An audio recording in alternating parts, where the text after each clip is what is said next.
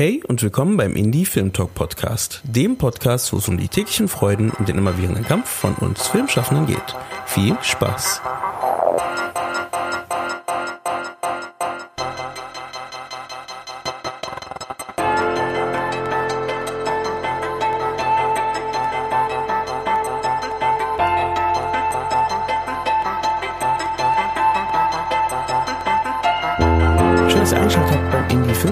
Podcast und den Weg gefunden habt zu diesem kleinen Ableger des Indie Film Talk Podcasts und ihr hier in die erste richtige Folge nach unserer Nullfolge hereinhört.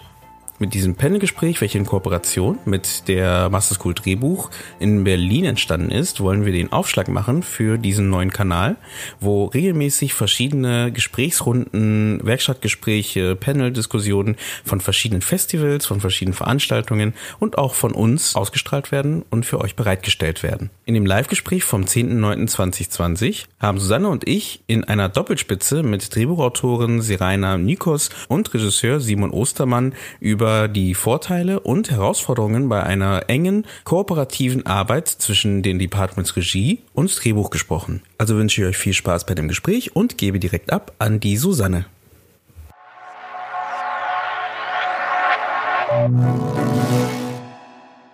Genau, ihr habt schon gesehen, die zwei, die wir hier umrahmt haben. Seraina Nikos, Drehbuchautorin und äh, Simon Ostermann, Regisseur, beide von der Filmuniversität Konrad Wolf in Babelsberg. Habt seit Anfang an äh, zusammengearbeitet oder habt euch schon sehr früh gefunden als Team und seid demnach auch schon seit vielen, vielen Jahren mit verschiedenen Projekten unterwegs und habt quasi euch immer benetzt als Drehbuchautorin und als Regisseur. Und auf dem Wege werden wir heute uns auch zwei eurer Produktionen ein bisschen genauer anschauen und auch gucken, wie da der Prozess vonstatten ging, von der ersten Idee des Drehbuchs bis hin über die Umsetzung dann beim Film selbst. Bei uns im Filmpodcast machen wir es ja immer so, dass die Gäste sich ein Stück weit selbst vorstellen. Das heißt, ich darf den Ball direkt an euch zurückspielen. Wer möchte denn anfangen, kurz mal was zu seiner Person zu sagen? Einfach, wer bist du, was machst du und wie kommst du zum Film? Simon sieht so aus, als möchte Ich er gesagt, Ladies, ich hätte gesagt Ladies first, aber der Blick äh, Trick. lehrt, lehrt, lehrt mich was anderes. Genau, mein Name ist Simon Ostermann. Ich freue mich hier zu sein heute in dieser illustren Runde und im Internet. Ähm, und genau, Susanne hat es ja schon gesagt, wir haben beide in Babelsberg studiert, 2012 im Bachelor, ich Regie.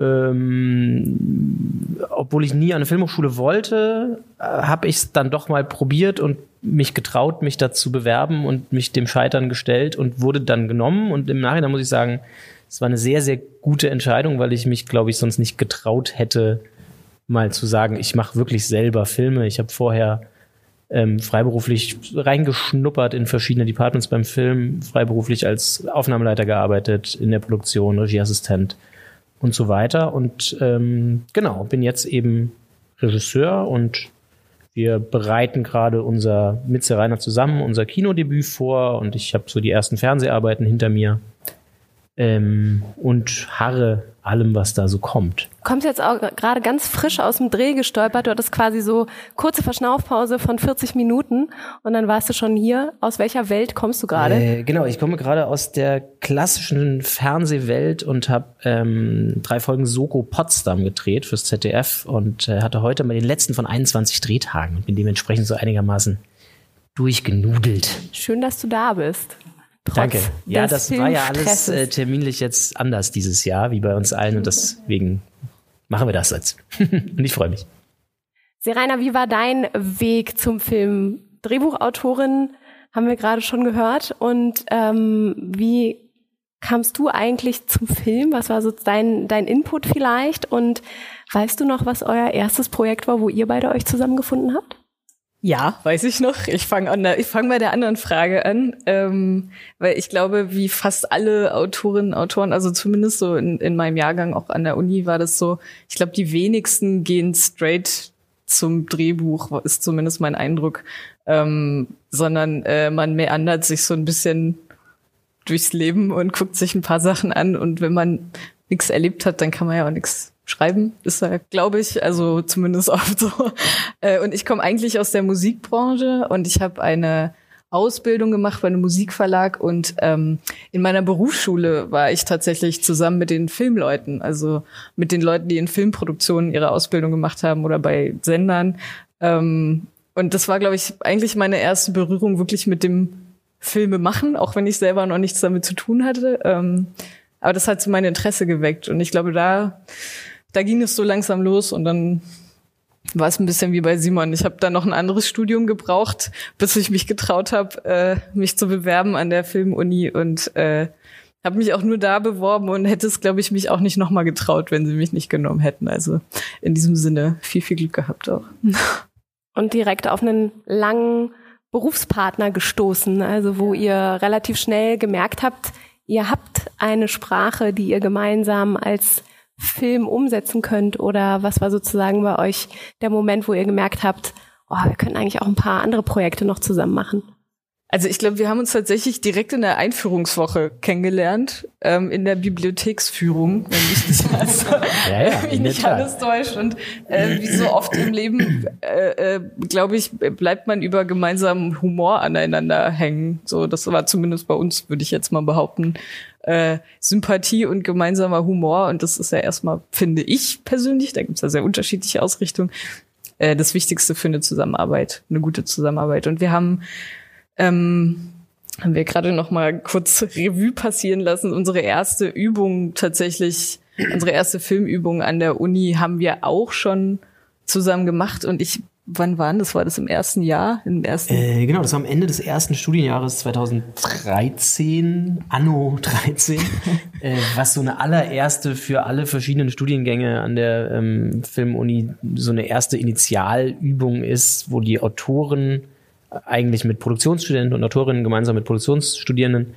äh, einen Stoff entwickeln, auf dann Regiestudierende zugehen und dann die allen, alle anderen Departments auch dazukommen und man zum ersten Mal wirklich szenisch, fiktional was auf die Beine stellt, auch mit den Schauspielstudierenden des ersten Semesters. Und das ist ein großes Hallo und alle sind heiß und äh, man verbrennt sich dann die Finger.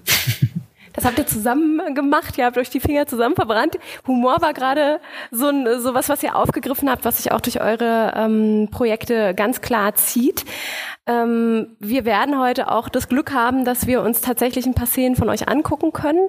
Nicht nur was den fertigen Film angeht, sondern das Besondere heute. Deswegen ist es ja fast schon eine Art Werkschau. Wir gucken uns die Szenen an, überlegt sozusagen mit den Drehbuchszenen. Und zwar so, wie die letzte Fassung gewesen ist. Das heißt, wir können auch genau sehen, was gab es für Variationen, was gab es aber auch wirklich für exakte Umsetzungen von den jeweiligen Drehbuchzeilen und den wirklich sehr exakt angelegten Dialogen und dem Humor, wo es viel um Timing geht. Das heißt, wir werden jetzt so die nächsten 90 Minuten damit verbringen, einmal uns Ruby 96 anzuschauen, also ein Teil davon. Und äh, das war euer äh, Film im zweiten im dritten, genau, also der Bachelor-Abschlussfilm. Der Bachelor-Abschluss. Genau. Und wir schauen uns Haverie Petit an, mit dem ihr Anfang des Jahres auch auf dem Max Ophüls gewesen seid und dort Premiere gefeiert habt, meines Erachtens. Genau. Und wenn es Fragen gibt, also einmal kann man natürlich online im Chat Fragen stellen und auch hier sind Sie herzlich eingeladen, Fragen zu stellen. Immer wenn wir uns die Szenenabfolge angeschaut haben, dann äh, geben Sie uns hier im Raum ein Zeichen und ansonsten über den Chat würden wir die Fragen dann sammeln und äh, Eva sagt uns dann, was es für Fragen gibt aus dem Chat. Deswegen würde ich sagen, fangen wir direkt mit Ruby 96 an. 2015 ging das Ganze auf den Festivals auf die Leinwände. Und zwar heißt es da als schmissiger, als schmissiges Zitat oben drüber. You can take a man out of the Kleinstadt, but you can't take the Kleinstadt out of the man. Auch hinter dem Titel Route B96 versteckt sich schon so ein bisschen so ein Denglisch, wo man merkt, okay, hier stößt irgendwo die brandenburgische Provinz auf einen Culture Clash von, Ru von der Route 66. Was umreißt der Kurzfilm Ru B96? Worum geht es in diesem Film? Wen lernen wir dort kennen? Ähm, ich, worum geht es, ist so eine ganz große Was Frage. Passiert? Wen lernen wir kennen, finde ich ja. äh, tatsächlich einfacher zu beantworten. Wir lernen äh, Albrecht Schuch kennen als ähm, Provinzler, der aus einer fiktiven Kleinstadt in Brandenburg gebürtig ist und auszog in die große Welt und in Amerika in einer sehr erfolgreichen äh, Rockband als Bassist gelandet ist und zu Hause denkt man die große Welt und der Mann ist auf Bühnen und ist ein Rockstar und das ist er irgendwie auch. Aber am Ende des Tages ist er immer noch Bassist, steht hinten links, meistens im Halbschatten ähm, und fährt in einem Nightliner rum. Ähm, und diese Diskrepanz zwischen Selbstwahrnehmung und der Aura, die einen vermeintlich umgibt, wenn man die Provinz verlassen hat und zurückkehrt, die holt ihn ein auf einem Heimatbesuch in seinem Kleinstädtchen Claro, wo er auf seine Familie trifft, auf alte Bekannte trifft und auf eine Frau, die ihn als Kind schon mal ganz besonders berührt hat, die, der er jetzt neu begegnet. Ist das ein Pitch? Ja. Und genau da schauen wir einfach mal in die direkte Einstiegsszene von Ruby 96 rein.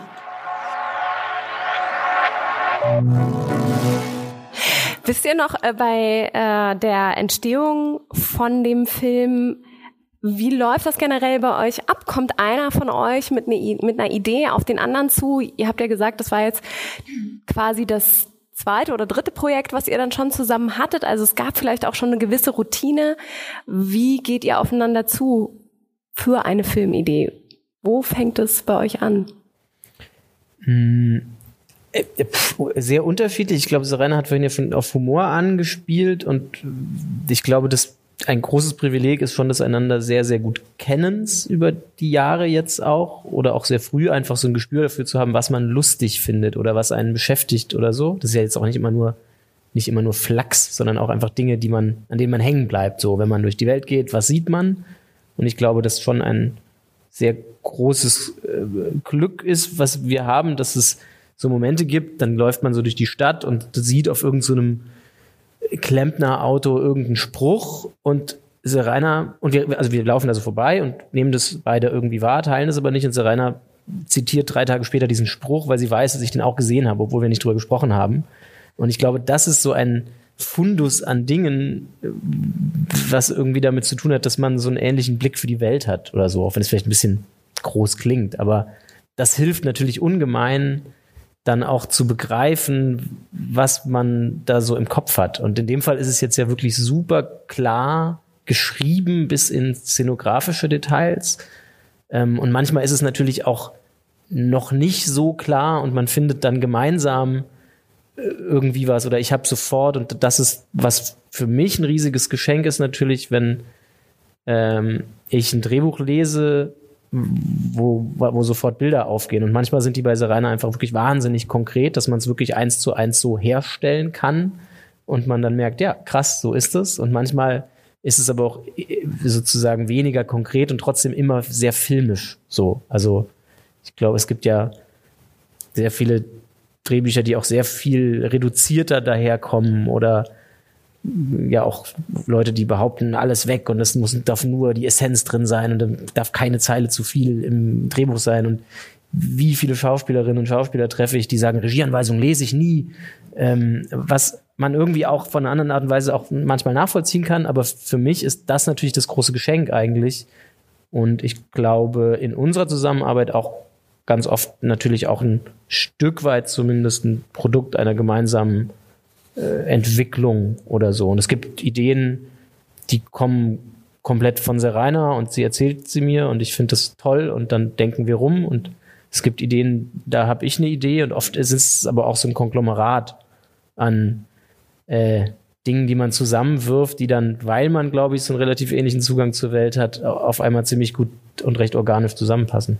Und dann fällt mir genau da ein, ähm, wann steigt denn jemand ein und äh, wann steigt einer von euch aus? Äh, also Rainer zum Beispiel, wann sagst du, jetzt ist meine Arbeit getan, jetzt gebe ich das ab? Oder bist du halt bis zum Ende mit dabei und äh, ja.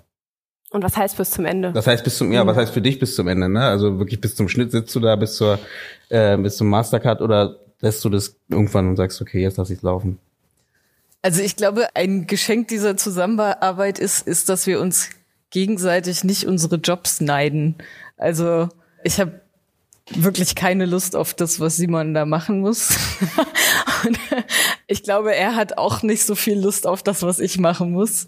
Ähm, und äh, das heißt, eigentlich ist es in der Regel so, also das ist jetzt ein Studentenfilm und Bambule war ein Studentenfilm und Havari Petit ist auch ein Studentenfilm und die entstehen ja sehr oft aus einer Einschränkung. Also ich erinnere mich zum Beispiel, dass bei Route B96 ähm, da war quasi die Ausschreibung äh, das Thema Freiheit.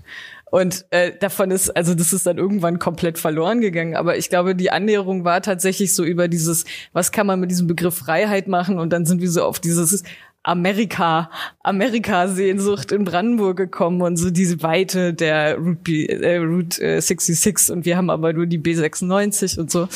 Und äh, das heißt, über das Reden am Anfang ist man teilweise so oft, so schnell schon in so Motiven oder ähm, äh, also ich glaube, bei uns fängt es meistens mit mit einer Figur oder so so Orten an und selten mit der Geschichte, muss man glaube ich so sagen. Ähm, und ich glaube, dass es äh, äh, ganz gut funktioniert, immer wieder zusammenzukommen.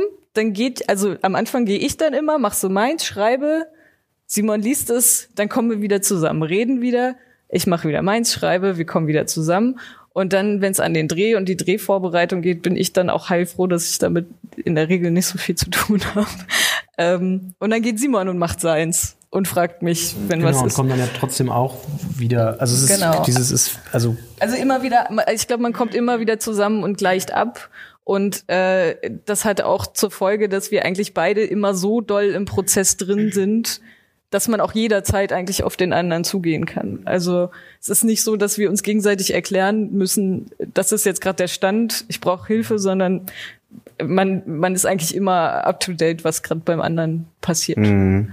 Und gleichzeitig gibt es aber eben dieses Privileg, dass ich auch nicht selber an Dialogen mitschreibe und dementsprechend auch einen anderen Blick habe als der Rainer, die jetzt irgendwie sich eine Woche lang mit sowas beschäftigt hat. Und man es ist ja auch nicht immer nur ein Spaß, sowas zu machen, sondern man findet das dann kacke, was man macht und es wurschtelt sich ab. Und dann nicht so Teil dieses Leidens zu sein, schärft meinen Blick natürlich und andersrum ist es beim Dreh das größte Geschenk, wenn ich so Drehtage habe und dann ist das Wetter nicht und dann kam das Kind nicht und der Hund ist tot und man hat ja immer so Sachen bei so einem Set, wo immer alles anders ist, als man, als man sich denkt und wo man auch so in so einen Troubleshooting-Modus gerät und irgendwie Sachen nur noch nur noch irgendwie funktionieren lässt. Und äh, es ist ein riesiges Geschenk, dann aber jemanden zu haben, der nicht vor vier Monaten übergeben hat und gesagt hat, macht mal, sondern dann Serena anzurufen nachts und zu sagen, lass noch mal bitte jetzt zusammen Muster gucken.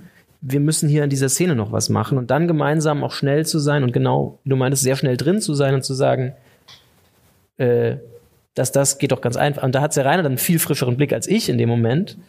Ähm, so wie es andersrum eben im Schreibprozess auch oft ist. So. Das ist ja eine spannende Sache. Das heißt, es ist nicht ein ganz klares Abgeben. Ne? Also es ist jetzt nicht so, dass man sagt, okay, abgegeben und weg, ne? sondern wirklich, ist, äh, es entsteht immer noch so ein Prozess danach daraus. Ne? Ähm, höre ich so ein bisschen raus.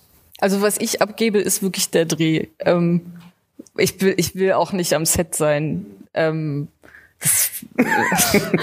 ich, ich weiß nicht, wie man das aushält. Ich finde, das ist also dieser Stress und diese Angst immer, dass was nicht funktioniert und man muss ja die ganze Zeit improvisieren, das ist mir nix. Also ich, ich gucke mir das dann lieber an, wenn es fertig ist. Ähm, so, ich bin ganz gerne in den Vorbereitungen mit dabei, wenn es irgendwas zu hämmern gibt oder so, aber dann, dann am Set nicht so, nicht so gerne. Aber bei den Proben bist du schon noch dabei, also dass man da Nee, nicht wirklich. Nee. Das ist dann, ich merke das schon, das ist dann, also ich bin auch immer nicht so Teil dieser Klassenfahrts. Crew. Dieses, man wächst so zusammen und hängt so als Team aufeinander. Da, da bin ich dann schon nicht so, ich merke, da bin ich dann meistens schon wieder bei anderen Sachen. Und ich bin eher dann so Zaungast. Äh, und, aber ich, für mich ist es auch total okay. Also ich bewundere das total, wenn man das mit, also wenn man die Nerven hat für so Dreh. ähm, aber ich brauche das nicht unbedingt. Genau, ich wollte einmal so in die Runde schauen, falls es schon Fragen gibt oder eben auch an die Community draußen, die äh, tapfer mit zuschaut und sicherlich vielleicht auch schon einige Fragen hat, kann gerne im Chat reinschreiben und wir haben auch hinten schon eine Meldung. Bis bei den Vorbereitungen Bist du bei der Auswahl der Drehort und bei der Auswahl der Schauspieler dabei? Genau, also ähm, Rainer, ob du bei den beim Cast und bei den Drehorten oder bei der Suche des Castes und bei den Dreh bei der Drehortsuche oder Auswahl dabei bist, ob du dabei bist. Also beim Cast schon, so zumindest beim Hauptcast rede ich zumindest mit, aber das ist dann schon, da bin ich dann schon ein bisschen mehr raus und äh, was so Motive angeht, eigentlich nicht so richtig, oder? Erinnere ich das gerade falsch? Also ja, wir reden immer beratend drüber, halt, ne? Also, aber die Motivtouren mache ich in der Regel auch nicht mit. naja, also ich finde halt dieser, dieser Blick ist ein anderer. Also Mhm. wenn ich äh, so dann weil, weil, was der Rainer auch schon sagte, wir kommen sehr oft sehr von Orten oder über Orte und haben da auch manchmal so einen gewissen Autismus in dann so einer Idee, wie was sein muss und dann guckt man sich halt verschiedene Fußballplätze an, weil ein Film auf einem Fußballplatz spielt und dann guckt man sich halt nicht zwei an, sondern 30 und, und dann sind da ja immer schon auch produktionelle Zwänge mit verbunden. Und wie weit ist es weg? Kann man hier schlafen? Haben wir hier Strom etc. pp.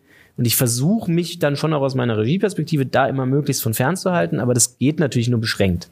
Und da ist es dann immer total wertvoll für mich, nochmal zu sagen, guck mal, Serena, das sind die drei Optionen, die gingen.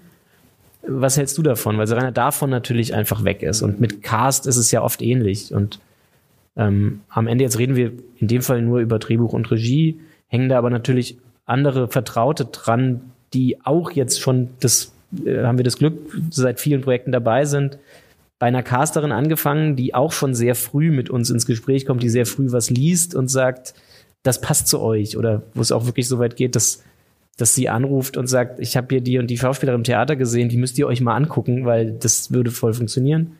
Und äh, Szenografinnen, Kamera, ein Kameramann, mit dem wir immer arbeiten. Also das, und die bringen ja auch alle was rein. Und das hat, glaube ich, so mit dieser gemeinsamen Handschrift zu tun. Also sind manchmal noch ein paar mehr Köpfe als nur zwei. Gerade die Szenografie ist bei euch ja wirklich ein starker Anteil, auch was, was, äh, was die Welt natürlich aufbaut, den Humor, den ihr auch eben mit den jeweiligen Charakteren präsentiert und ich würde sagen, lass uns mal in den nächsten Clip schauen. Da würde ich vorher noch mal kurz den ebenfalls wundervollen Auftakt äh, des Drehbuchs vorlesen. Der Szene 21. Intern original italienisches Eiscafé. Tag. Clemens und Sabinchen sitzen sich gegenüber im Eiscafé ihrer Jugend. Weiße Metallmöbel, schön aufgepolstert mit 80er Jahre Prinz in Pastellfarben. An den Wänden Bilder von italienischen Hafenstädten. Gemischt mit Harlequins. Die melancholisch auf Mondsicheln sitzen. Auf den Tischen Kunstblumengestecke in grünen Kunststoffblöcken. Sabinchen hat versucht, sich besonders hübsch zu machen, den Zustand aber deutlich verschlimmbessert. Vor den beiden zwei halb aufgegessene Bananasplits mit zerlaufener Sahne.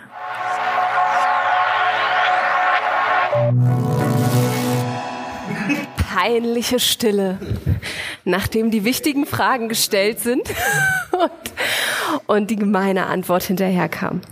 Sabinchen äh, trifft eigentlich so wieder ihren Ex-Geliebten oder jetzt auch wieder neue Flamme oder man merkt auf jeden Fall, beide, beide triggern sich wieder so ein Stück weit und ähm, sie begegnen sich in diesem ja sehr skurrilen Eiscafé, was sie schon aus ihrer Jugend kennen.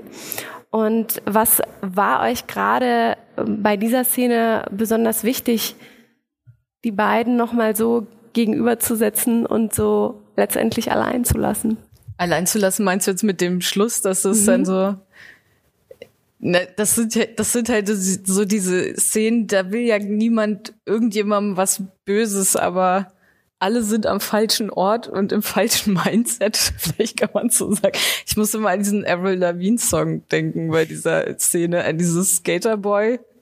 Ich weiß nicht, ob das, ob das alle kennen, aber wo es halt so, sie hat ihn ganz offensichtlich, war er früher nicht so cool wie jetzt und sie hat ihn halt, wollte ihn nicht so richtig und ähm, hat ihn abgeschossen für jemand anderes und äh, jetzt hat er es halt rausgeschafft aus dem Dorf und sie nicht. Und jetzt ist doch die Frage, ob das vielleicht so man nicht doch noch mal versucht, an alte Gefühle anzuknüpfen. Und das ist einfach hochgradig unangenehm. Und äh, äh, ich finde, das muss richtig wehtun. Ich finde, man muss mit am Tisch sitzen und sich wünschen, dass es vorbei ist. Und äh, ich persönlich wünsche mir schon immer, dass es vorbei ist. Und ich betrachte das als Erfolg äh, in dem Fall. Und, und dieser Ort ist natürlich für die beiden, wie auch für uns äh, zumindest und im besten Fall für viele Zuschauerinnen auch, voll von Demütigungen eine, die Eisdiele in der Provinz, wo man eben zum ersten Mal knutschen wollte und es hat nicht geklappt und all diese Dinge. Also so das, das ist, schwingt er ja mit und da sind diese gleichen Fingerabdrücke drin wie früher und das ist eigentlich ein schöner Ort, vielleicht auch mit schönen Kindheitserinnerungen äh, verbunden, aber es ist auch ein Ort der großen Niederlage, die dann irgendwie ja auch beide wieder anholt, weil auch Clemens, der vermeintliche Rockstar, da wieder sitzt und merkt, ja, it's me. Und ich bin genauso clumsy und genauso unsicher wie früher. So. Wir haben gesehen, es sind ja so ein paar Textzeilen übersprungen worden oder sind halt rausgefallen. Inwiefern ist es was, Simon, was direkt beim Dreh passiert, dass ihr bei den Proben oder dann auch bei der Aufnahme merkt, dass ihr die Dialoge ein bisschen anders setzen wollt oder auch gegebenenfalls was auslasst? Oder war das jetzt was, was sozusagen erst im Schnittraum passiert ist, wo du gemerkt hast, okay, ich muss das hier anders arrangieren?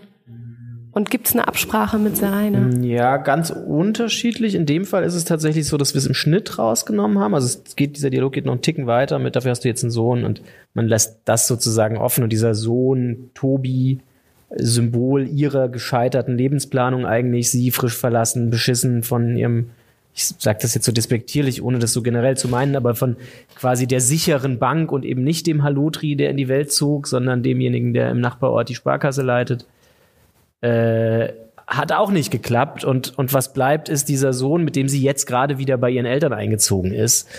Ähm, und wir haben dann aber festgestellt, im Schnitt tatsächlich erst, dass man das nicht aussprechen muss, wie das ja oft so ist. Und das schwingt mit und wir sehen ihn und wir merken quasi dieses, jetzt wohnt sie wieder zu Hause.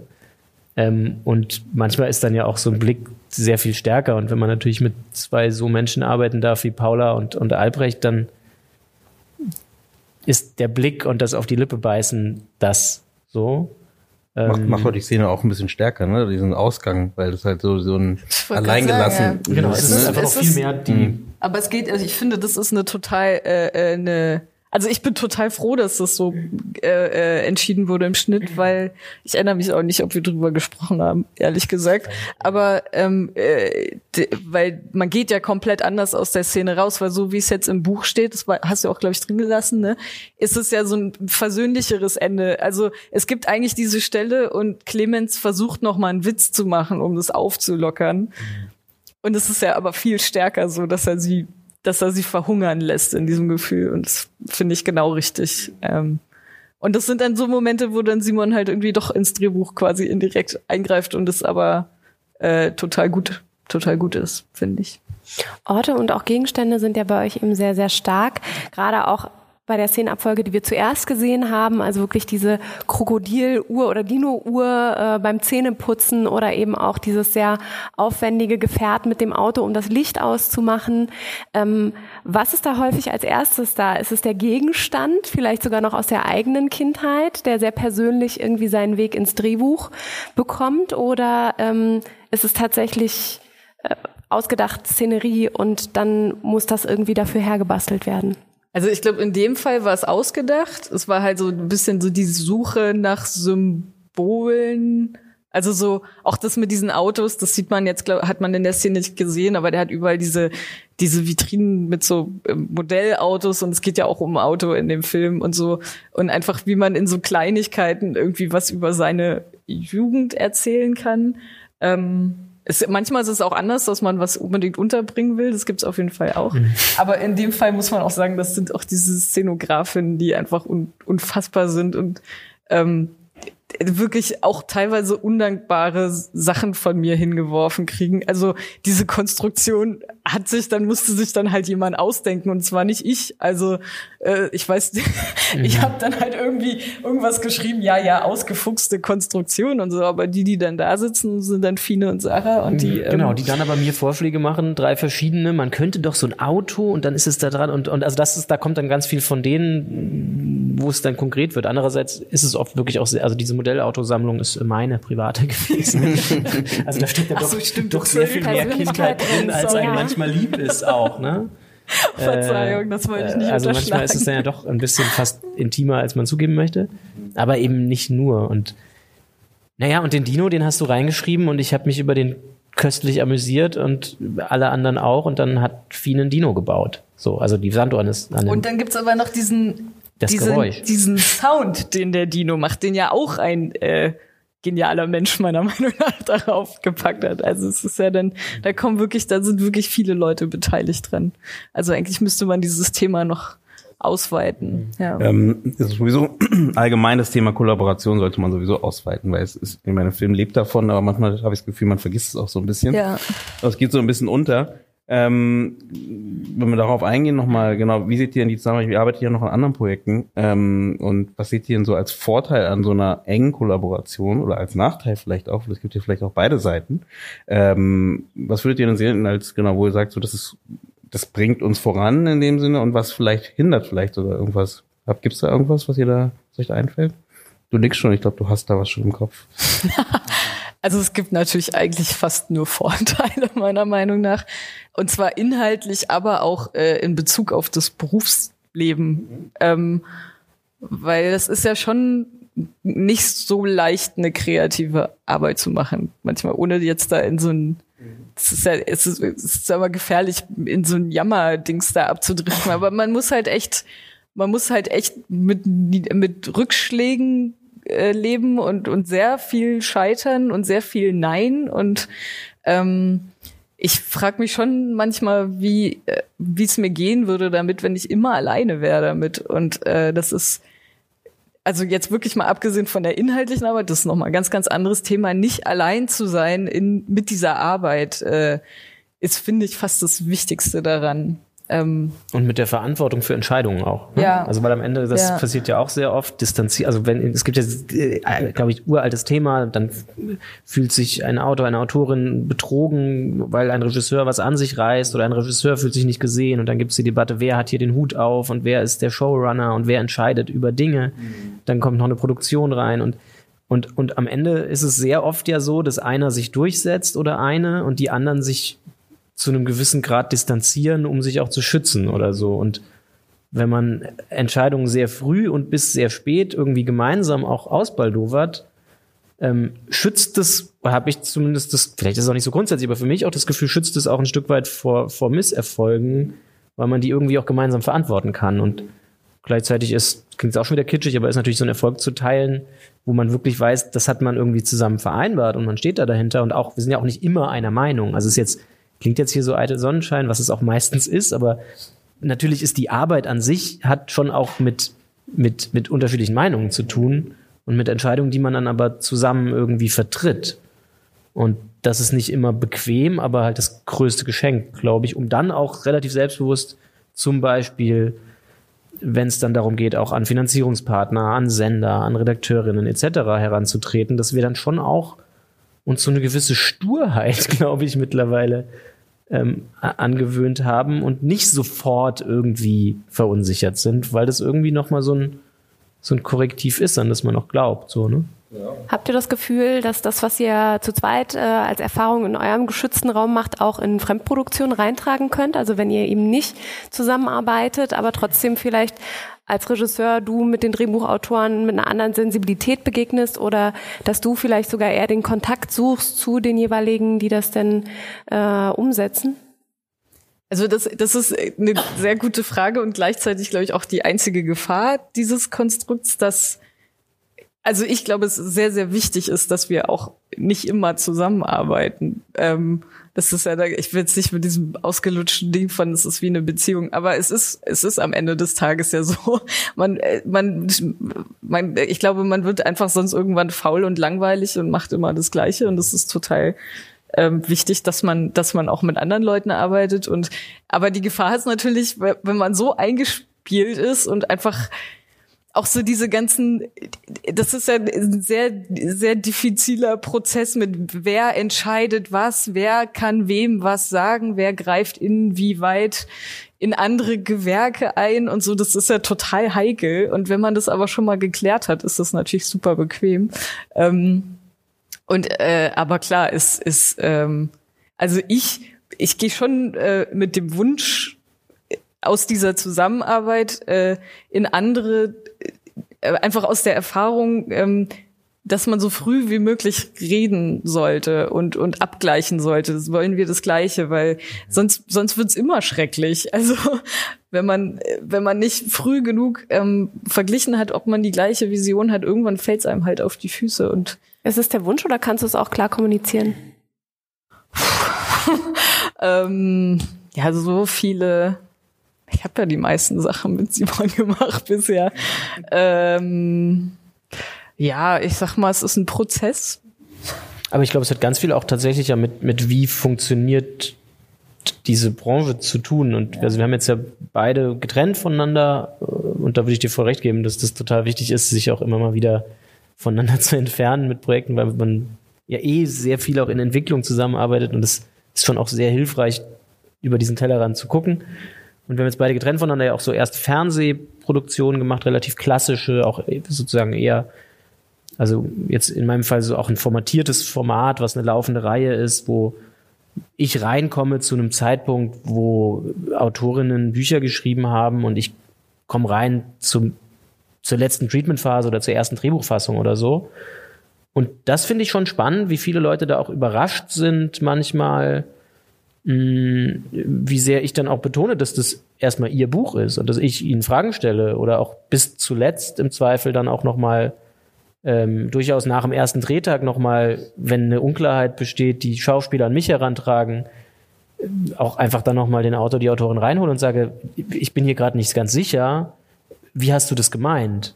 Und das ist was, was, glaube ich, sehr oft gar nicht passiert und andersrum. Das heißt, du nimmst so eine Vorbildfunktion ein? Ja, weiß ich nicht, glaube ich jetzt nicht. Fände ich jetzt zu hoch gegriffen, aber für mich ist es eigentlich ein, eine Selbstverständlichkeit, dass wenn jemand anderes sich eine Geschichte ausdenkt, dass, äh, dass man den nicht verliert auf dem Weg. So, und das gibt natürlich Prozesse, die man als Regisseur übernimmt. Und wenn man Dinge gemeinsam entwickelt und sich vielleicht auch irgendwann trennt oder so, dann mag es auch sein. Aber in so einer klassischen Auftragssituation, da glaube ich, finde ist schon Teil der Aufgabe ist, das an sich zu reißen und das bestmöglich zu machen und ganz viel selber da reinzugeben und auch im Zweifel vielleicht auch Gegenwünsche des oder der Autorin mal zu entscheiden aber nie zu dem Grad, dass man das ignoriert. So. Und andersrum gibt es dabei ja auch Beispiele, wo Autoren, Autorinnen sich so auf den Schlips getreten fühlen. Manchmal, glaube ich, ohne zu ganz zu begreifen, was auch dieser Regieprozess heißt, was produktionelle Wirklichkeiten heißen, was Castbefindlichkeiten sind und diese Debatte, wer ist Showrunner oder wer entscheidet, wer hat das letzte Wort, greift da, glaube ich, manchmal auch ein bisschen kurz. Aber ich glaube, das ist wieder die Kommunikation wieder, ne? Auch ein großer Teil davon. So wie du sagst, wenn du halt, wenn es irgendeine Art von Austausch gibt, hat man die Möglichkeit überhaupt, das aus dem Weg zu räumen. Wenn es den Austausch einfach nicht gibt und es abgegeben ist und ja, ne, dann kann es ganz schnell dazu passieren, dass halt der eine sich da ja ausgegrenzt fühlt aus irgendeinem mhm. Grund. Da gebe ich dir aber vollkommen recht, definitiv. Weil es natürlich auch wieder in kommerziellen Projekten ähm, oft eine Frage ist, am Ende wieder des Geldes, bis wann äh, hat man Geld, um einen Autor, eine Autorin dabei zu haben mhm. und ab wann ist man bereit, äh, Regisseurinnen auch zu entlohnen für das, was sie da tun.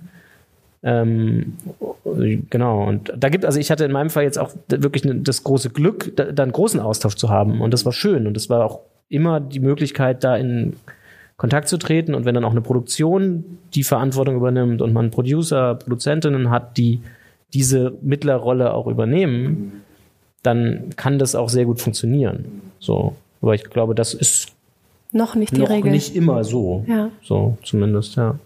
Gibt es Fragen aus der Online-Community oder vor Ort? Die Online-Community, das Online gefällt mir. Ist die noch, klingt ist dann gleich da? so groß? Ja, das sind bestimmt 250.000 Leute irgendwie. nee, gibt's noch Fragen aus dem, hier, aus dem, nee, nee, nee. Ja. Ja. Vielleicht, also, ähm, ihr wart beide Konrad Wolf. Ähm, Und ich weiß, dass es da zumindest Bestrebungen gab, eben Regiestudenten und die anderen Gewerke auch, aber eben vor allen Dingen auch Drehbuchautoren und Autorinnen relativ früh zusammenzuspannen. Das scheint ja jetzt sozusagen wirklich Früchte zu tragen. ähm, Gibt es auch noch andere, wisst ihr aus eurem Jahrgang oder früher oder später, dass das schon solche, das ist, lässt sich natürlich nicht erzwingen, aber äh, habt ihr das Gefühl, dass das fruchtbar ist auch für andere? Ich sage ja. Jo, manche sagen so, manche so. ähm, in unserem Jahrgang tatsächlich war das erstaunlich befruchtend und da haben sich wirklich viele Partnerschaften gebildet, auch über verschiedene Leute, wo man wirklich merkt, da ist schnell so ein Vertrauen gewachsen. Und ich glaube vor allem das Vertrauen darin, dass der oder die andere eine Kompetenz in was hat, die die eigene übersteigt. Mhm. Das hat ja auch in anderen Partnerschaften, ob das jetzt Kameramenschen sind oder Soundmenschen oder Musiker oder so. Aber es gibt auch, glaube ich, wie an jeder Kunsthochschule wahrscheinlich ähm, auch Beispiele, wo man das vielleicht versucht und es nicht klappt oder wo man es auch von vornherein in seinem Wesen begründet, bewusst oder nicht bewusst entschieden, erstmal ausschließt und wirklich sagt, ich bin ein reiner Autorenfilmer, eine Autorenfilmerin und ich muss auch erstmal Dinge mit mir verhandeln oder kann vielleicht auch zu gewissen äh, Punkten nur kommen in einer Intimität, die ich gar nicht herstellen kann. Also das gibt's schon auch, so würde ich sagen. Ne?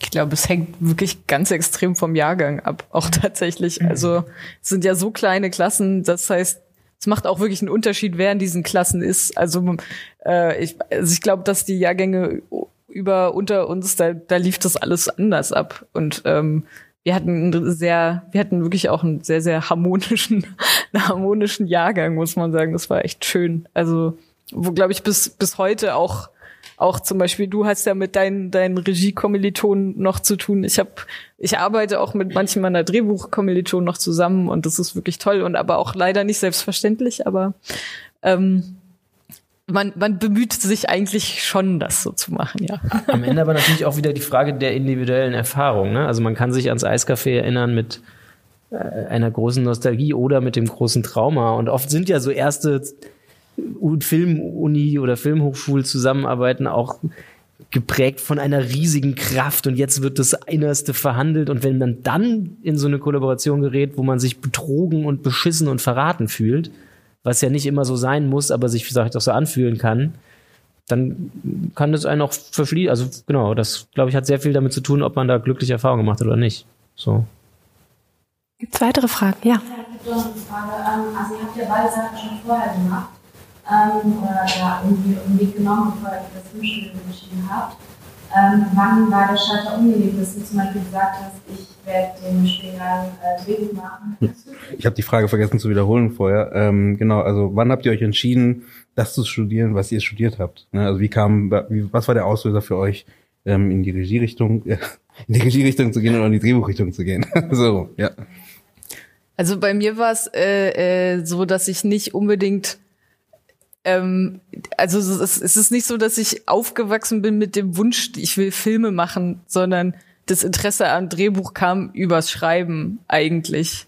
Und äh, das ist irgendwie so, das klingt immer so doof, aber es ist halt irgendwie das Einzige, was ich immer gemacht hab und auch das hat es hat sich so als einziges durchgezogen in meinem Leben, auch wenn auch in verschiedensten ähm, Anwendungsbereichen, nenne ich es jetzt mal. Äh, und deshalb war das gar nicht so, ah, ich will unbedingt Film machen, was könnte mir denn liegen, sondern ich glaube, ich würde will gerne was mit Schreiben machen und was ist ein guter, was ist ein guter Weg, das zu tun. Und wenn man dann Kinofan ist, dann ist der Schritt, sag ich mal, man, also es hat ein bisschen lange gedauert bei mir, aber er ist ja eigentlich relativ naheliegend, jetzt im Nachhinein betrachtet. Hat es deine Frage beantwortet? So ungefähr? An der Filmuni meinst du ja? Ja, nee, über was anderes habe ich nie nachgedacht. Wenn dann im Nachhinein so, aber äh, nicht über Regie. Was würdest du machen, wenn nicht Drehbuch? Welchen Job beim Film? Nein, eigentlich, ich würde es nicht, ich könnte das nicht machen, ich habe die Kompetenzen nicht, aber Szenografie würde mich interessieren. Aber dafür habe ich zu viel Respekt vor, vor den Leuten, die das wirklich machen müssen. Und äh, ja, das das ist ein harter Job, aber ein wahnsinnig toller Job, finde ich. Hm. Ja, ich bin auch ähnlich unbedarft da reingetapert, ehrlicherweise. Also ich hatte jetzt auch in meiner Kindheit nicht krassen Filmbezug oder so, war jetzt auch nicht wahnsinnig auf dem Kino. Wir hatten nur drei Programme. Äh, und es ist jetzt nicht so, dass ich in einer Cineastenfamilie aufgewachsen Aber die hat ja oder so. hoch und runter geguckt die ganze Aber genau, Zeit. die habe ich durchgeguckt, Testbild und so. ähm, und dann wollte ich eigentlich, ich hatte schon immer Spaß dran, irgendwie auch als Kind so, so, so Leuten aufs Maul zu schauen und die irgendwie zu imitieren oder zu gucken, was ist lustig oder wie, wie absurd ist, ist manchmal sind so Situationen und warum ist was lustig und was nicht und so. Und ich glaube, diese Faszination so am Darstellen oder Imitieren oder so, die gab es schon immer. Und dann wollte ich mich eigentlich ausmustern lassen, das hat nicht geklappt. Dann bin ich über ein FSJ am Theater gelandet und dachte, ah, Theater auch interessant. Und dann habe ich aber in diesem einen Jahr am Theater gemerkt, pff, das ist irgendwie auch nicht meine Welt. Und bin dann eher zufällig, weil das dann irgendwie so ein relativ naheliegender Gedanke war, doch mal Film sich anzugucken, weil es ja irgendwie schon Verwandtschaft gibt. Ähm, ganz klassisch über so Setpraktika, Setrunner-Tätigkeiten, Aufnahmeleitungsarbeiten und so mir Kino, Werbung, Fernsehen angeguckt und da ist dann irgendwann so diese Idee gewachsen, dass das, das vielleicht sein könnte, aber eben auch vor allem in dieser Frage dieses, was hat man da eigentlich genau zu tun in dieser Zirkusdirektorenfunktion. Also ich hatte nie das Gefühl, ich bin jetzt der, der besonders versierte Kameramensch oder Fotograf oder ich bin besonders musikalisch oder ich bin, also ich hatte irgendwie das Gefühl, das interessiert mich alles, aber es gab jetzt nichts, wo ich gedacht habe, that's me. Und, und dann aber mit Leuten zusammenzuarbeiten, die das alles können und irgendwie das so anzuleiten oder gemeinsam zu, zu führen und dann eben auch jeweils immer die richtige Ansprache zu finden oder so oder zu merken, wann muss man jetzt, wer braucht was so, also dieses diplomatische am Regie führen, das finde ich tatsächlich einfach wahnsinnig spannend und das genau habe ich jetzt auch in den Jahren ein bisschen gemerkt, dass ich das irgendwie offenbar auch ein ganz gutes Händchen dafür habe. So und das ist ein schönes Erfolgserlebnis dann, wenn man merkt, dass man so einen Affenzirkus irgendwie auch so anleiten kann, dass sich alle gesehen fühlen und am Ende trotzdem was Cooles bei rumkommt. So. Und dass es nicht immer die Peitsche sein muss oder die so der, der alte weiße Mann, der rumbrüllt und den alle hassen. So. Der alte Einen weiße großen Mann. Zirkus habt ihr auch äh, veranstaltet bei eurem jetzt letzten Projekt mit Oh, was für eine Havre Petit, Überleitung. der Das steht Anfang alles des hier. Jahres in, beim Max Ophüls Preis seine Premiere hatte. Und zwar geht es ähm, um einen wunderbaren Kurzfilm aus gegebenen Anlass war euer Arbeitstitel. Haverie Petit versteckt sich auch wieder, ihr habt es auch immer so mit den Titeln, hinter dem sich schon so alles entblättert, was der Film dann offenbart. Haverie Petit, der kleine Schaden, der letztendlich gar nicht so klein ist, denn wir lernen die kleine Malou kennen, die ihre Eltern begleitet auf einer Yacht auf dem Wannsee, wo eine kleine, große Veranstaltung stattfindet von einem Waffenlobbyisten. Wir wissen noch nicht so ganz, was auf dieser Veranstaltung passiert, aber auf jeden Fall gibt es Sekt, Champagner und das große Fressen und wir schauen einfach mal in den ersten Clip rein.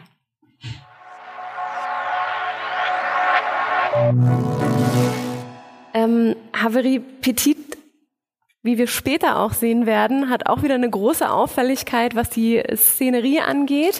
Hier geht es jetzt viel mehr um Timing. Also ihr habt wirklich den Dialog im Vordergrund, der sehr darauf abgestimmt ist, dass sich die beiden so ein bisschen die Bälle hin und her spielen und auch hinten haben wir Action zwischen äh, der Tochter und, und dem Vater, die äh, sich irgendwie einig werden müssen, um das Geschäft da drin abzuwickeln, was auch gar nicht so unwichtig ist.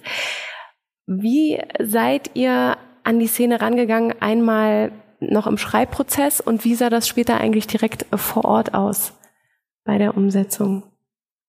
Ähm, also es, ich glaube, was, was äh, Simon und ich beide sehr, sehr gerne mögen, ist, wenn Sachen im Hintergrund passieren, die nochmal so eigene kleine Storylines sind. Normalerweise sind es aber natürlich die äh, Nebenfiguren, die im Hintergrund sind. Äh, und in dem Fall war das äh, ähm, ich glaube, das Zusammenspiel aus dieser Welt, in der wir uns da bewegen, das ist so eine, so diese, diese Waffenwelt, die aber niemals das so selber beim Namen nennen würde, sondern die so tun, als würden die Staubsaugeraufsätze verkaufen oder sowas. Ähm, und dann gibt's aber im Klo diesen, diesen Vater, der jetzt Chef werden soll von denen, aber eigentlich auch so ein bisschen progressiv ist, weil er geht mit seiner Tochter aufs Klo, äh, um die vollgepinkelte Hose zu wechseln. Ähm, und ich glaube, es ging so ein bisschen, bisschen drum, diesen, diesen Irrsinn von, worüber redet man hier eigentlich? wie doll hat man sich schon entfernt von dem, was man eigentlich redet und in was für einem unangemessenen Rahmen tut man es. Und äh, ich glaube, ich kann es gerade nicht so gut auf den Punkt bringen. Ähm, hab ich, ist nee, genau, aber ich glaube schon auch ähm, ergänzend in diesen, man ist auf dem Schiff mit 30 Leuten und man kann da nicht weg und wird die ganze Zeit gesehen. Ähm, und dem dann diesen Moment auf Toilette sozusagen, diesen vermeintlichen privaten Moment, wo dann am Ende der Vater halt auch nur der Vater ist, der irgendwie die nasse Hose föhnt, ähm, der er so in der Öffentlichkeit nicht sein könnte und dem dann aber zu sagen, so und jetzt kommen die Kollegen und kriegen das trotzdem mit, die sich ihm gegenüber aber auch nie so zeigen würden, weil sie ja eigentlich die ganze Zeit um ihn rumschlawenzeln, weil sie alle also er ist quasi der, der Firmenchef in Spee vermeintlich, und man merkt, alle bringen sich in Stellung und in Positur, um beim neuen Chef schon mal Eindruck zu schinden. Und, und das ist natürlich die Möglichkeit, indem da eine Tür dazwischen ist. Und sowas wie eine Fellmütze ist ähm, dann auch tatsächlich ein produktioneller Tribut, ähm, der dann in der vierten Drehbuchfassung oder so dazu kam, als schon klar war, fuck, das Mädchen, was wir brauchen, wird fünf sein. Mit der dürfen wir drei, drei, drei Stunden drehen am Tag ähm, wie kriegen wir das hin, wenn die in jedem Bild ist? Ah, in dem Bild könnten wir sagen, es ist nur die Mütze und dann ist es ein Double. Ähm, und so ist dann sozusagen hier schon konkret von nur der Mütze zu sehen, wobei ich mir in dem Fall gar nicht sicher bin, ob die Mütze sich sogar, nicht sogar doch schon vorher war. Bin ich mir nicht ganz sicher. Also, ja, manchmal also es war irgendwann, es gibt einige Szenen, in der die, äh, äh, wo einfach irgendwann die Idee aufkam, einfach diese Mütze auf diesen Kopf zu setzen, damit man die als quasi als als Markierung dieses Mädchen ist gerade anwesend, dass man hier immer so am Bildrand rumwuseln haben kann. Und das, da fällt es mir natürlich ein, diese Szene, das hat natürlich auch was damit zu tun, dass erstens keiner hat Bock zu sehen, wie ein Vater seiner Tochter die Unterhose wechselt. Also das will wirklich, das muss muss nicht sein. Und äh, jeder weiß auch was da drin passiert. Man muss das nicht sehen. Und man und eben produktionell äh, alles wo man das Mädchen nicht sieht ist gut. Ähm, und man kann diesen Missstand sozusagen oder diese, diesen Umstand vielmehr äh, dass man diese Drehzeit so sparen muss kann man dafür nutzen noch was anderes zu erzählen. Und äh, ja. Und genau. der Klang eines automatischen Händetrockners funktioniert viel besser, ohne den zu sehen. Das, wir wissen alle, was da abgeht. Diese scheiß blechernen Dinger. Das weiß nicht, ob das jetzt hier so rüberkam über die Boxen, aber im Kino gibt es diesen Moment, ja, dieses Kollektive, das ist dieses Ding. Mhm. Der, glaube ich, fest schlechter funktioniert, wenn man den jetzt auch noch sieht. So, will man ja nicht. Habt ihr das ähm, über ADRs gelöst oder habt ihr das ähm, wirklich parallel am Set? Ähm, das ist tatsächlich nicht auf dem Schiff, das ist in irgendeinem Bootshaus mhm. äh, ganz woanders und mhm. da ist auch keine Toilette und ähm, ah ja, okay. die Wand gibt's eigentlich auch nicht. Also das äh, ähm, und das ist, ich, wir haben noch mal tatsächlich extra an einer Autobahnraststätte so ein Ding aufgenommen, mhm. ähm, weil das eben dann in der Library nicht der perfekte ist, so wie das dann immer so ist. Wie seid ihr generell auf die Idee gekommen, diese wahnwitzige Welt zu öffnen, mit dieser Yacht und diesem Waffen, mit dieser Waffenlobby und äh, in das Zentrum aber eigentlich dieses Mädchen zu stellen. Also wann kam so diese Verbindung von, okay, wir wollen mal so einen Blick wagen in, wie könnte es eigentlich aussehen auf so einer Yacht, wo so ein Waffenguru dass man jetzt noch nicht weiß, äh, seinen Hund beerdigen möchte, also eine ganz andere Situation noch später auf den Tisch kommt, warum gefeiert wird.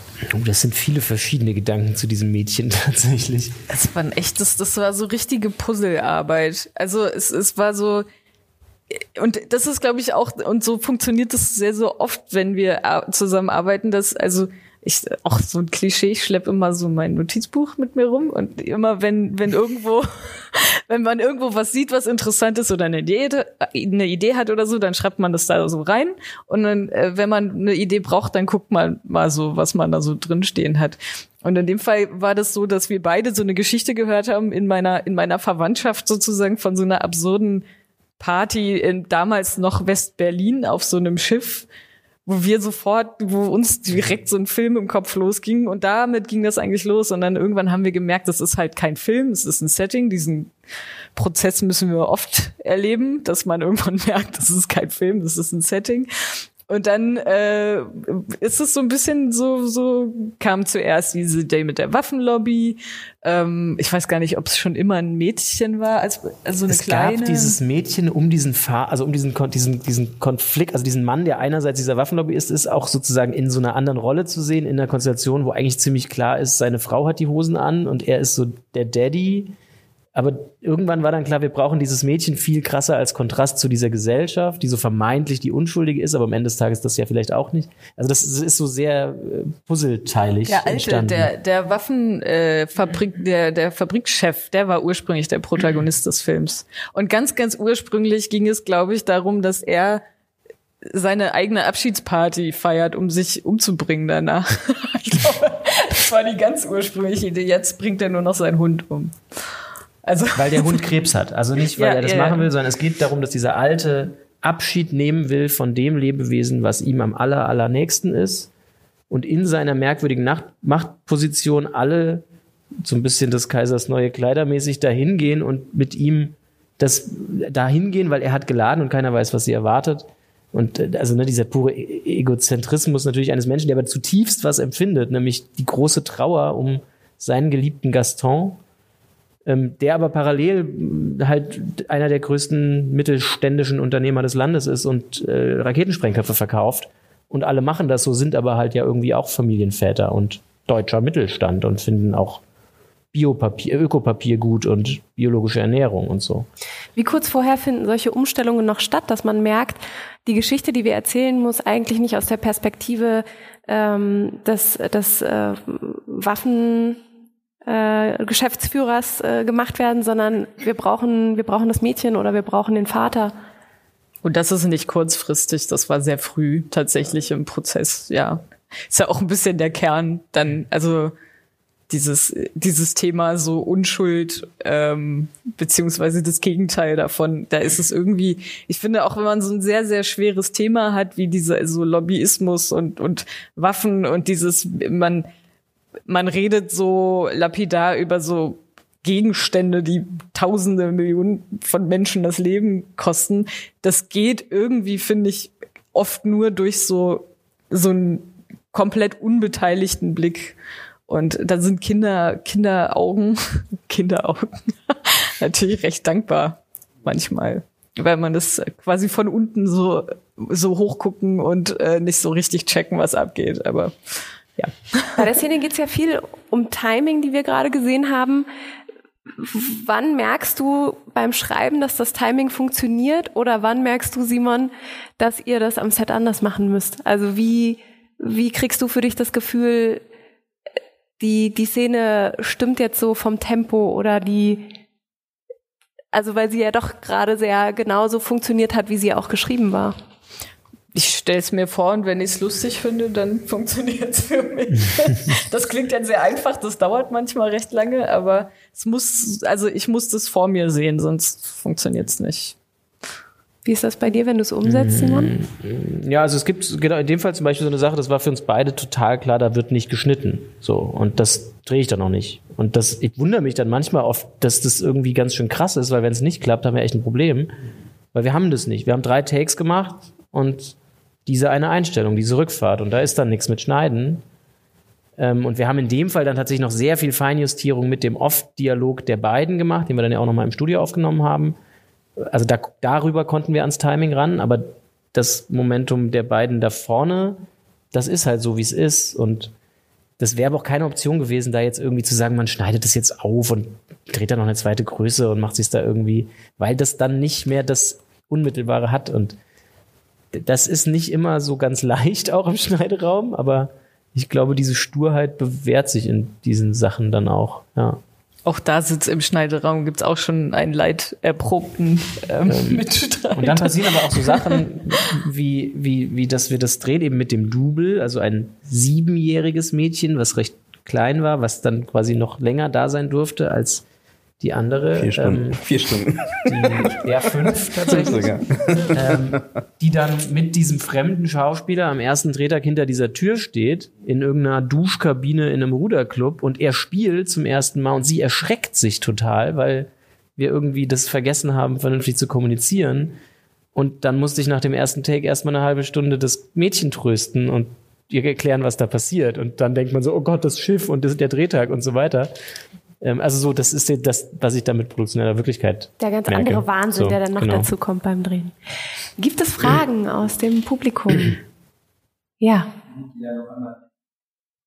Für dich meine Überraschung, ähm, dass du sagst, nee, wenn du dir beim Schreiben das vorstellst, wie die Szene aussieht, dass er es dann doch ganz anders umgesetzt hat oder bei den Schauspielern das ganz anders äh, auch interpretiert haben? Oder ist es tatsächlich so, das hört sich jetzt so an, als wüsstet ihr jeweils quasi genau, äh, was der andere im Kopf hat? Oder beziehungsweise Simon weiß, was der im Kopf hat, wenn du es aufgeschrieben hast. Ja.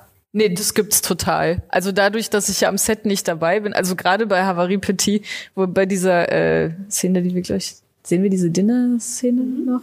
Genau, also äh, also auf einem Schiff zu drehen, das also ich hatte keine Vorstellung, was Ist eine das scheiß bedeutet. Idee, kann ich sagen. nicht den, also wirklich nicht, schreiben. den Hauch einer Ahnung.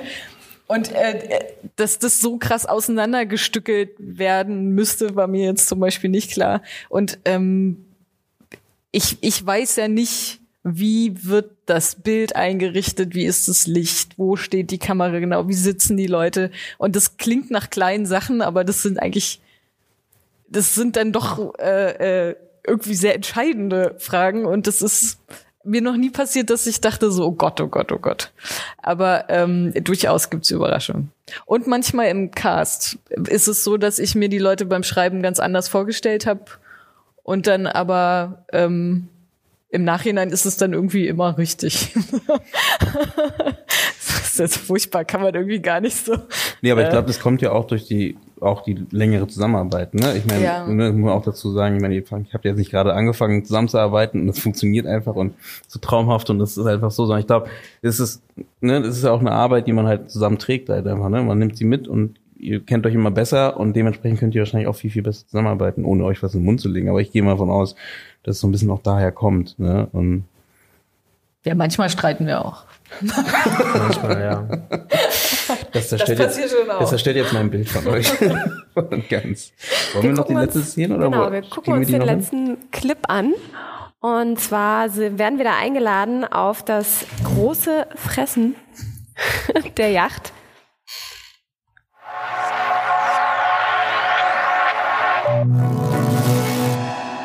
Vorhin schon so ein bisschen darüber gesprochen, wie ihr Änderungen kommuniziert, entweder in der Produktionsphase oder später dann auch in der Postproduktion.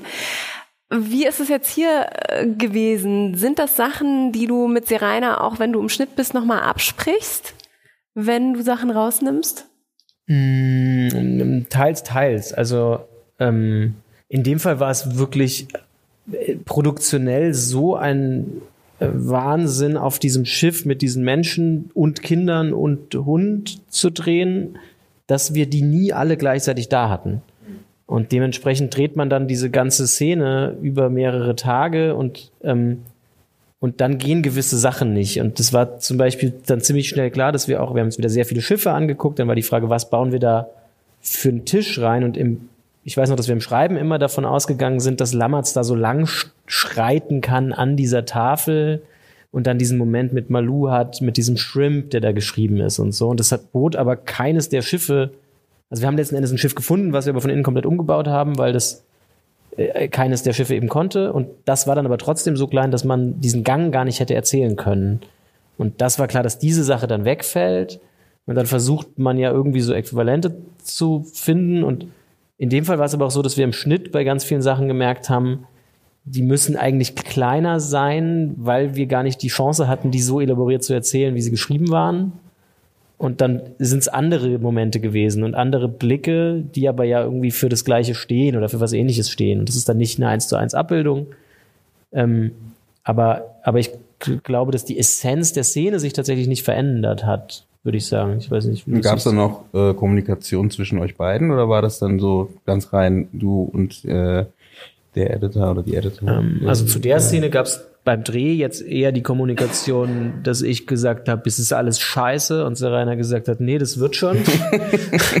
ähm, aber in einer anderen Szene zum Beispiel, wo uns wettermäßig was passiert ist und so, war es tatsächlich ganz konkret, dass wir nachts telefoniert haben anhand dessen, was wir am Tag vorher gedreht hatten, mit dem Wissen, wir müssen eigentlich eine Szene, die wir anders geplant haben, umbauen und wo wir dann wirklich lange gesprochen haben und irgendwie gemeinsam noch eine andere Szene entwickelt haben, die Rainer dann halt noch quasi einen Tag vor Dreh neu geschrieben hat. Was auch wieder ein großes Privileg ist, was nicht funktioniert hätte, wenn du nicht so im Prozess gewesen wärst und nicht dieses Boot gekannt hättest und nicht all die Probleme dann doch irgendwie, die Schwierigkeiten doch irgendwie mitgewusst hättest, so, ne? Also ich glaube, bei der Szene war es wirklich, also das war, das war schon ein Extremfall, glaube ich. Da haben wir eigentlich auch je, jeden Tag nach Dreh noch lange telefoniert ja. und so ein bisschen Muster. Ich habe immer so die Muster auf dem Handy abgefilmt, geschickt gekriegt. Und Simon war der Meinung, dass es gar nicht geht. Und äh, da war wieder dieser Blick von außen. Ich fand es halt total gut. Und ähm, ich glaube, das hilft dann manchmal auch. Gerade die Erfahrung, die ihr beiden gemacht habt, eben als Drehbuchautorin und äh, Regie-Team, was würdet ihr jungen Filmemacherinnen mit an die Hand geben, wenn ihr jetzt wieder so ein quasi Simon und Serena in Jung auf euch zukommen würden.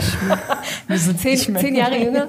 Äh, was, was würdet ihr denen mitgeben, wie die, wie die an die Arbeit, die ihr jetzt macht, rangeht? Was würdet ihr denen für Tipps und Tricks mitgeben?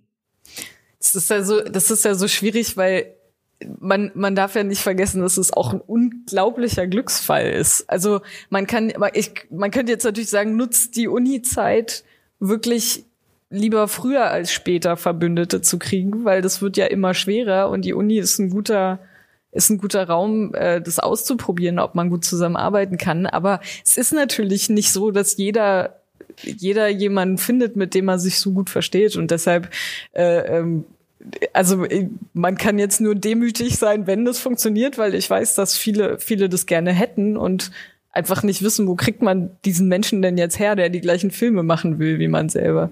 Ähm, und ich glaube aber wirklich, was total wichtig ist, ist sich von Anfang an ähm, und das wird sicherlich sehr unterschiedlich gelehrt an den Filmunis, sich klar zu machen, dass es wirklich, es ist keine Floskel, es ist eine, es ist ein Mannschaftssport. Und äh, egal wie motiviert man ist am Anfang, dass man das ganz, ganz eigene innerste Ding und man muss alles selber und alles aus einem Guss, weil die großen Helden haben das auch so gemacht. Das ist schön, wenn das funktioniert für 0,02 Prozent, die dann in dem Job arbeiten. Aber äh, ich glaube, so ein bisschen Realismus und also das ist ja nicht, das ist ja nicht ein Mittel zum Zweck, sondern das ist ja auch toll, wenn man so eine, und das hatten wir ja schon mal gesagt, das ist ja nicht nur Simon und das sind ja nicht nur Simon und ich, sondern diese großartigen Leute, mit denen wir so groß werden durften an der Filmuni, ähm, das ist ja alles durch Ausprobieren auch passiert. Und äh, ich glaube, also mein Tipp wäre wirklich, wirklich sich umzugucken nach Leuten, die man mag. Das ist erstmal das Wichtigste und dann zu versuchen zusammenzuarbeiten. Und den Einzelkämpfer machen kann man ja später immer noch. Das, da hält einen ja niemand von ab, wenn man dann noch Lust hat drauf. Was ich nicht glaube. Na, ich ja. glaube, wie du sagst, ich glaube, es ist schon was Wichtiges, aktiv zu tun, ne? Aktiv ja. nach, nach Kollaboration oder Kollaboratoren zu suchen. Ähm, und ich glaube, das ist so ein wichtiger Tipp. Und das, gilt auch nicht nur für angehende Drehbuchautoren, Autorinnen, sondern auch für Leute, die schon arbeiten und da einfach da trotzdem immer die Augen und Ohren offen zu haben äh, und sich da so umzugucken und zu gucken, wer, wer passt zu mir, wer passt zu meiner Arbeitsweise und äh, mit wem möchte ich gerne arbeiten und wer versteht auch das, was ich erzählen möchte, weil das sorgt auf jeden Fall für ein besseres Projekt am Ende, ähm, mhm. als sich dann da durchzukämpfen und auch wenn man alleine das Ganze macht und dann halt doch an Hürden kommt, weil die anderen einen nicht verstehen, ich weiß nicht, ob das jetzt das Ziel sein sollte. Ne? Also vielleicht eine Sache noch, das ist kein Tipp an angehende Leute, sondern ein Plädoyer mehr an die Leute, die die Aufträge vergeben, äh, wirklich Teams nicht auseinanderzureißen, wenn die sich bewährt haben. Und ich glaube auch, dass es ja immer mehr in die Richtung geht. Ich glaube, viele, viele haben das auch gemerkt und handeln auch wirklich so und das ist total toll. Ähm, aber trotzdem, ich glaube, es ist, es ist eine größ ein größeres Risiko eigentlich, dass zu, also die Teams auseinanderzureißen, als zu sagen, ihr, ihr kennt euch, ihr wisst, wie ihr miteinander kommuniziert und ihr habt es meinetwegen an einem Kurzfilm bewiesen, dass ihr gut zusammenarbeiten könnt. Und da ein bisschen mehr zu vertrauen, was wäre mein, mein seliger Wunsch. Simon, was würdest du als Mentor deinem Menti mitgeben? Deinem Mentor ist ein großes Wort, aber ich, also ich, es ist am Ende tatsächlich relativ banal, glaube ich, neben, was du auch gesagt hast, dass es einfach auch großes Glück ist, wenn man dann so einen Menschen findet, wo man sagt, man hat irgendwie eine ähnliche Vision oder auch nur einen ähnlichen Humor oder findet die gleichen schlechten Witze blöd. Das hilft ja auch schon. Äh, gut, meine ich. Äh, aber am Ende ist es halt auch in dieser Arbeit, die wir ja alle machen, geht's halt selten nur um Arbeit, sondern es geht immer ja ganz viel irgendwie doch auch um Persönlichkeit und um Intimes, ganz egal, wie viel man das dann im Film sieht, aber die Arbeit ist immer, man macht sich dann nackig auf eine Art und und da einfach nie das vergessen, dass der andere oder die andere das auch tut, glaube ich. Also es ist immer scheiße, wenn ich ein Buch von jemandem lese, der das mit mir teilt, äh, da so rüber zu rotzen und zu sagen, ja, das klappt nicht, das ist scheiße. Also, und andersrum ist es auch so. Und ich glaube, das ist was, was in diesen Prozessen oft so ein bisschen flöten geht. Und eigentlich eine Wertschätzung verloren? könnte das du? jeder verstehen, weil wir ja alle gleich verletzlich sind. So. Und wir alle teilen irgendwie krass viel bei dieser Arbeit von uns und machen uns angreifbar. Und das ist, glaube ich, hilft total, das nicht zu vergessen und so show some respect irgendwie für die Arbeit des anderen. So. Und das ist, glaube ich, die halbe Miete. Ich würde nochmal nach Fragen äh, fragen. Aus gibt eine Frage, was eure Pläne für die Zukunft sind. Habt ihr Pläne? Seid ihr direkt schon an Projekten mit dran? Äh, genau, es gibt äh, Pläne, also neben unseren äh, Fernseherfahrungen und auch sozusagen dem Ausschwärmen in eigene Sachen, also in, in äh, Sachen, die wir nicht gemeinsam machen, gibt's zwei Langfilmprojekte, das kann man konkret sagen, an denen wir arbeiten und das große Kinodebüt ersehnen, wo wir mit einer Produktionsfirma jetzt in äh, genau auf dem Weg sind, Geld zu sammeln und äh, einen ersten Sender drin haben und gerne jetzt weitere Partnerinnen finden würden und verschiedene noch nicht so weit gediehene Serienideen, die also man wird was hören hoffentlich. Ihr seid weiterhin als Team unterwegs und Ja, arbeitet an euren Sachen. Also wir haben beides so. Also ich bin bei, ich, es machen ja alle Serie, ja, das ist ja wahrscheinlich nicht vorbeigegangen an euch. Äh, da mache ich gerade noch ein paar Sachen auch alleine, aber mein Plan ist äh, langfristig immer über ein Hintertürchen noch Simon reinzuholen. also mal gucken, ob das, ob das klappt. Also ich glaube, es ist total diese gesunde Mischung aus, aus man macht Sachen, also jetzt gerade komme ich auch aus diesem Dreh, der wirklich mal ganz ohne Serena war und, und äh, es ist aber auch schön immer in der Hinterhand zu wissen, es gibt Projekte, die in unterschiedlichen Stadien stecken, die wir gemeinsam anschieben und dann auch unterschiedlich, mit unterschiedlich Kraft. Also da war ich jetzt auch weniger beteiligt, weil ich gedreht habe, wo Serena jetzt ganz viel gemacht hat und ich freue mich da jetzt wieder aufzuschließen und so. Ja, dann können wir direkt zum Ende einleiten, genau. Erstmal, wir freuen uns, äh, wenn ihr mit eurem Langfilmprojekt um die Ecke kommt. Vielen Dank, dass ihr hier gewesen seid, um uns eure Sachen zu zeigen und darüber auch zu sprechen, wie ihr eigentlich konkret arbeitet oder wie das so vom Beginn aus an äh, ausschaut und sich dann weiterentwickelt. Wir haben die Möglichkeit, gleich noch ähm, zusammen zu sprechen und mit einem kleinen Umtrunk in den gemütlichen Teil des Abends überzugehen. Vielen Dank auch an alle, die draußen zugeschaut haben und wie man uns unterstützen kann. Ja, es gibt die Möglichkeit über Steady. Natürlich, wir machen das bisher for free, aber nicht umsonst, äh, denn wir haben viele Leute, die uns zuhören und die interessiert sind, zu hören, wie Filmschaffende arbeiten und da doch ein bisschen mehr mit der Lupe auch auf, äh, die, auf den eigenen Alltag einzugehen. Ihr könnt uns bei Steady unterstützen, da gibt es den Indie Film Talk und da könnt ihr quasi ein Abo abschließen, so wie man das mit Netflix oder auch Amazon machen kann, äh, könnt ihr euch für ein Paket entscheiden und äh, damit unterstützt ihr auch, dass es uns weitergibt, denn wir müssen auch irgendwann überlegen, wie lange wir das noch so machen können. Daher Steady ist auf jeden Fall eine Adresse. Ansonsten abonniert uns bei Spotify und beim indiefilmtalk.de könnt ihr einfach den Newsletter euch ähm, zum Herzen ziehen und dann bekommt ihr auf jeden Fall auch gesagt, wann wir das nächste Mal wieder hier bei der Master School Drehbuch sein dürfen. Alles, was es an Feedback gibt, gerne an comment at indiefilmtalk.de oder an die Masterschool Drehbuch info at masterschool.de. Wir freuen uns beidseitig über Feedback und ansonsten gehen wir direkt in den gemütlichen Teil über, oder? Vielen Dank, Eva und Thorsten. Und einen schönen Abend.